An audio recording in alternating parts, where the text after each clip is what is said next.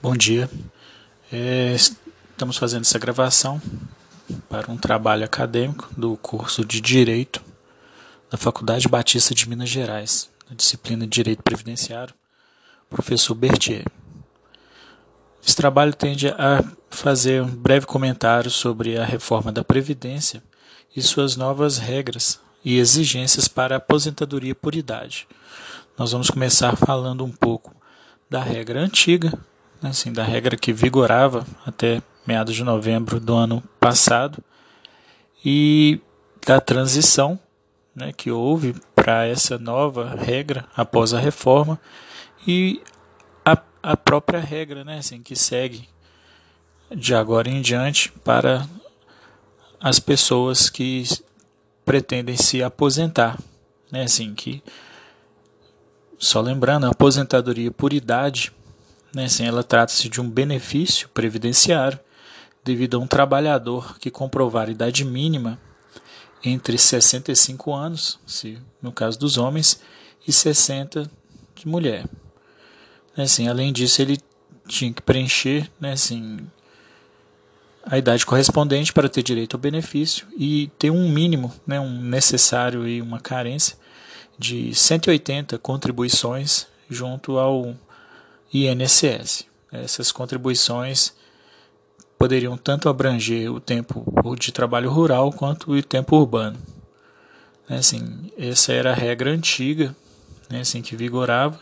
Contudo, a partir dessa reforma previdenciária, que foi aprovada em 22 de outubro né, assim, de 2019, ela trouxe algumas, algumas mudanças né, assim, para a concessão desse benefício é, essas novas regras, essas novas mudanças, elas né, começaram a valer, né, assim, que pese a partir do dia 13 de novembro, né, que foi feita essa emenda constitucional para poder fazer essas alterações. É, na regra antiga, não existia né, uma idade mínima, no caso de aposentadoria por tempo de contribuição. Era necessário apenas que uma pessoa atingisse né, os 30 anos de contribuição no caso de mulheres, e 35 anos de contribuição no caso dos homens. É, e quem tinha, né, assim, até o dia 12 de novembro, tinha essa, esse número de contribuições, esse lapso de contribuições aí, eles é, tinham né, o, o, que o direito chama de direito adquirido. Né, e eles podem se aposentar com base nessas regras antigas, né, assim, mesmo que a pessoa venha dar entrada no pedido do benefício depois, após essa regra.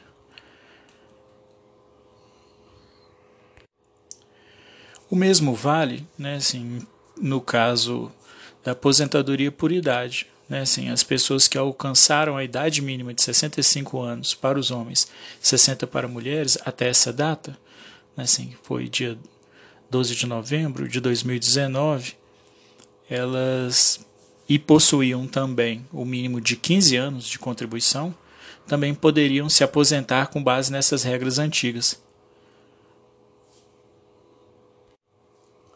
Do exposto, né, assim, vale lembrar que as principais mudanças dessa nova legislação são a idade mínima de 62 anos para mulheres e 65 para homens. Né, assim, que houve também, trouxe também mudanças nas regras, né, assim, junto com elas, algumas regras de transição nesse período, além de alterar também as pensões por morte, com redutores né, dos novos cálculos da média salarial.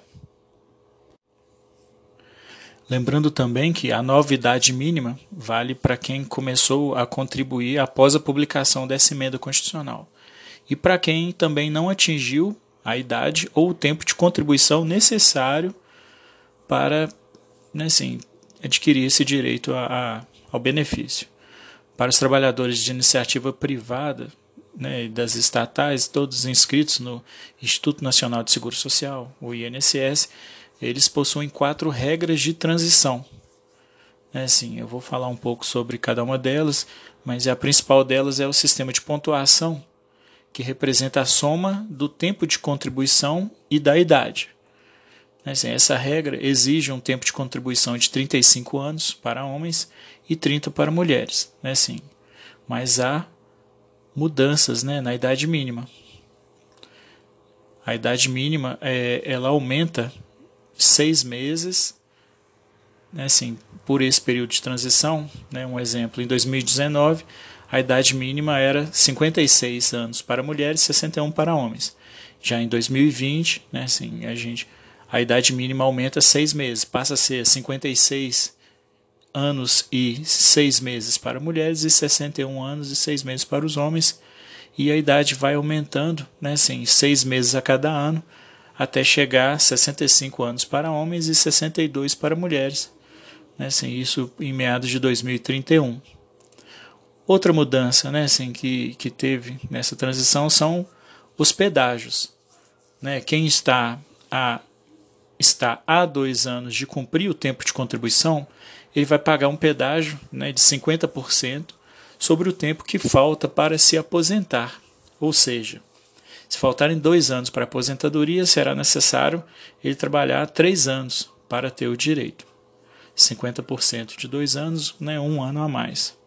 Para poder se aposentar é, por idade na transição, os trabalhadores do setor privado e do setor público precisam seguir ainda outra determinação, que seria a idade mínima, né, a idade mínima de 57 para homens e de de 57 anos para as mulheres e de 60 anos para homens, né, além de pagar esse pedágio equivalente ao número de anos que falta para ele contribuir, né, para ele ter o tempo mínimo de contribuição, ou seja, 30 para mulheres e 35 para homens, na data em que a, essa reforma entrou em vigor. Ainda tem mais uma regra de transição, que é com idade mínima e 100% de pedágio. Essa regra estabelece uma idade mínima e 100% de pedágio para o tempo que faltar para atingir o mínimo de contribuição, como eu disse antes. Assim, também será necessário comprovar né, assim, o, o tempo para poder ter direito ao benefício.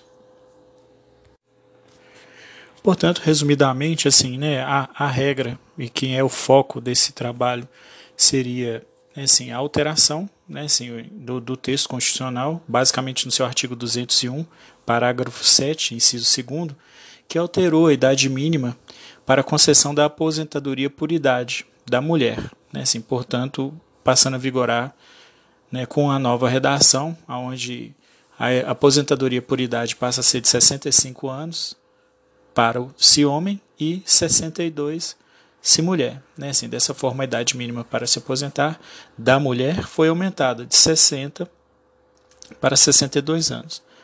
Assim, não é muito foco, mas eu vou né, só fazer um, um apontamentozinho é, que a idade mínima né, assim, da contribuição e essas alterações também trouxeram né, uma alteração no cálculo do benefício, né, que a pessoa vai se aposentar né, com o valor né, da, da alíquota, ele vai atingir, ao ele atingir a idade e o tempo de contribuição mínimo, né, assim, ele vai poder se aposentar com 60% da média de todas as contribuições previdenciárias efetuadas desde julho de 1994. E a cada ano a mais de contribuição, além do mínimo, serão acrescidos dois pontos percentuais a 60%, ele passando assim a ter direito à, à equivalência de 100% da média de suas contribuições, né, assim, sendo que as mulheres deverão contribuir por 35 anos e os homens por 40 anos. Uma alteração também é, que eu considerei significativa, que vai causar um impacto, no, meu ponto de vista positivo, seria a, a nova pensão por morte.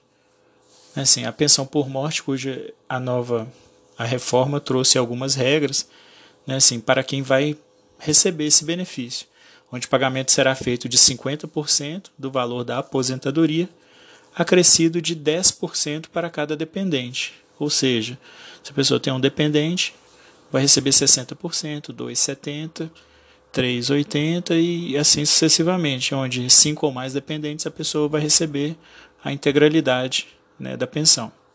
E lembrando que os dependentes inválidos ou com deficiência grave, o pagamento será de 100%, né, assim, sem exceder o teto do, do, do regime geral do, do INSS.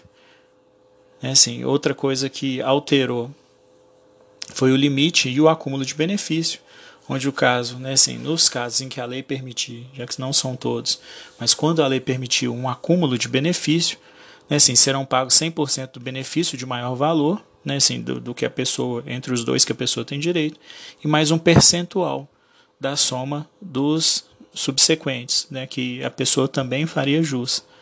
Aí ela vai receber somente um percentual acima, né, assim, ele variando, né, assim, de acordo com o, o valor desse benefício. Basicamente, assim, foi só o trabalho, resumidamente, foi isso, né? Se não vou me alongar, até mesmo questão de, de tempo, e acredito que tenha comentado um pouco sobre tudo. Muito obrigado.